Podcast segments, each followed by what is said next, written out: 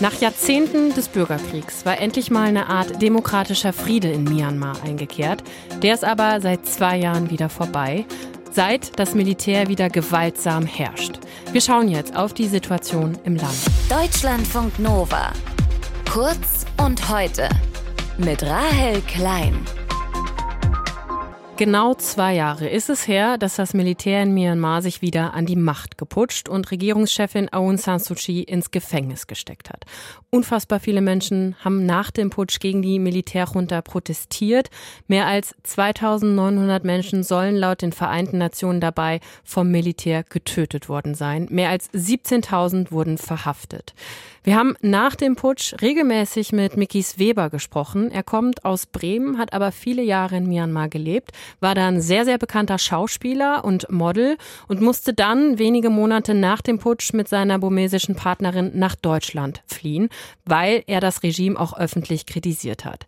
Mikis verfolgt die Entwicklung in Myanmar aber aus Deutschland nach wie vor, hat viele Freundinnen und Freunde und ich bin jetzt mit ihm nochmal zum Gespräch verabredet. Hallo Mikis. Hallo, hey. Mikis, du, ja, du hast viele Freunde, Freundinnen, die verhaftet wurden. Wir haben immer wieder auch mit dir drüber gesprochen. Andere haben sich auch dem bewaffneten Widerstand angeschlossen. Was hörst du von denen jetzt zwei Jahre nach dem Putsch? Nun, die meisten Leute, die sich da angeschlossen haben, sind so weit untergetaucht, dass es da gar keine sozialen Medien mehr gibt, wo man noch was hören könnte. Man, es ist alles über Ecken, aber die Situation ist nach wie vor relativ verfahren und ich glaube, wirklich geupdatet hat sich die Situation nicht, abgesehen davon, dass eben sich nur noch mehr Leute angeschlossen haben und eben auch viele Polizisten und Soldaten jetzt auch langsam desertieren. Aber wirklich große äh, Veränderungen gibt es noch nicht zu berichten, leider. Das heißt aber, viele von deinen Freundinnen und Freunden sind auch nach wie vor wahrscheinlich im Gefängnis oder haben sich dem bewaffneten Widerstand angeschlossen. So ist es. Also viele Menschen sind nach wie vor Gefangenschaft und haben auch keinen wirklichen Prozess bekommen, sodass man nicht absehen kann, bis wann sie sich dort aufhalten würden. Und äh, ja, eben viele Leute sind untergetaucht, gerade natürlich auch viele der bekannten Gesichter, ähm, namhafte Schauspieler etc., die sich eben jetzt ausschließlich dem, dem äh, ja, Kampf gegen die Hunter verschrieben haben. Und von denen sieht man ab und zu mal ein Bild, aber wirklich äh, Updates tagesaktuell gibt es dann nicht. Mhm. Das Militär hat ja die anfangs sehr friedlichen Proteste von Anfang an gewaltsam unterdrückt. Und inzwischen muss man sagen, tobt im Land wieder ein sehr, sehr blutiger Bürgerkrieg. Wie sieht der Widerstand jetzt zwei Jahre nach dem Putsch aus? Es ist nach wie vor sehr, ich, ich habe heute gerade gelesen, 9000 Clashes gab es seither äh, zwischen äh, ja, dem Militär und den bewaffneten Widerständlern.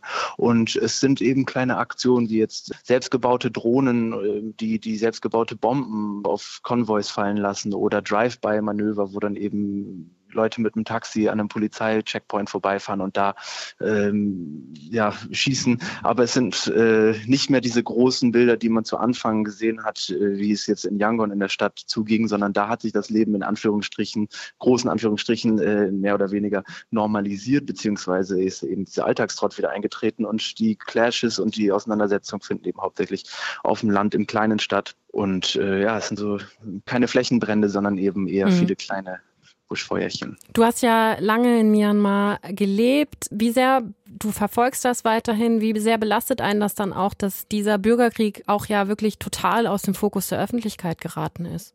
Natürlich belastet das einerseits, dass es sich vergessen anfühlt. Andererseits kann ich das natürlich auch nachvollziehen, dass man gar, gar keinen Kopf dafür hat, bei all den Weltnachrichten, die sich aktuell auftun, das auch noch im Auge zu behalten. Und Klar, Aufmerksamkeit hilft immer, aber es ist jetzt keiner gekommen deshalb oder es ist jetzt nicht so, dass es dann international irgendwelche großen Manöver gab, dem Militär dann Strich durch die Rechnung zu machen, weil eben China und Russland nach wie vor da auf dem, ja, den auf den Füßen sitzt und das so mehr oder minder eben geschehen lässt. Ja, Russland hat ja letztes Jahr, Ende letzten Jahres auch noch Waffen geliefert an das Militär in Myanmar. Was bräuchten die Menschen im Widerstand, die immer noch gegen das Regime ja kämpfen? So schrecklich das ist, ich bin auch Pazifist grundsätzlich, aber eben Sie sehen das auch an der Ukraine gerade gerade, dass eben das Einzige, was hilft gegen Feuer hier, ist, äh, das mit Feuer zu bekämpfen. Und die Menschen brauchen eben natürlich neben humanitärer Hilfe, wir haben insgesamt zwei Millionen Menschen, die auf der Flucht sind und in den Dschungeln leben. Also wenn wir da Möglichkeiten hätten, da wirklich die Mittel an die Leute kommen zu lassen, ohne dass das Militär sich dazwischendurch das abfischt, das wäre schon eine, eine große Sache und natürlich eben Waffen. Also das ist äh, klar, dass man, dass man dort Waffen braucht. Ähm, man sieht aber eben auch, dass die Bürger durch ihre Moral Und den Kampfwillen einfach trotzdem das Militär in Schach halten können, die natürlich viel mehr Manpower und Equipment äh, zur Verfügung haben. Also es ist immer noch Hoffnung da, aber es ist eben eine Frage der Zeit.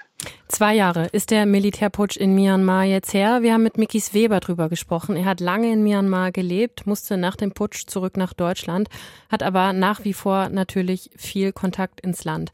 Danke dir, Mikis, fürs Gespräch. Dankeschön. Deutschlandfunk Nova. Kurz und heute.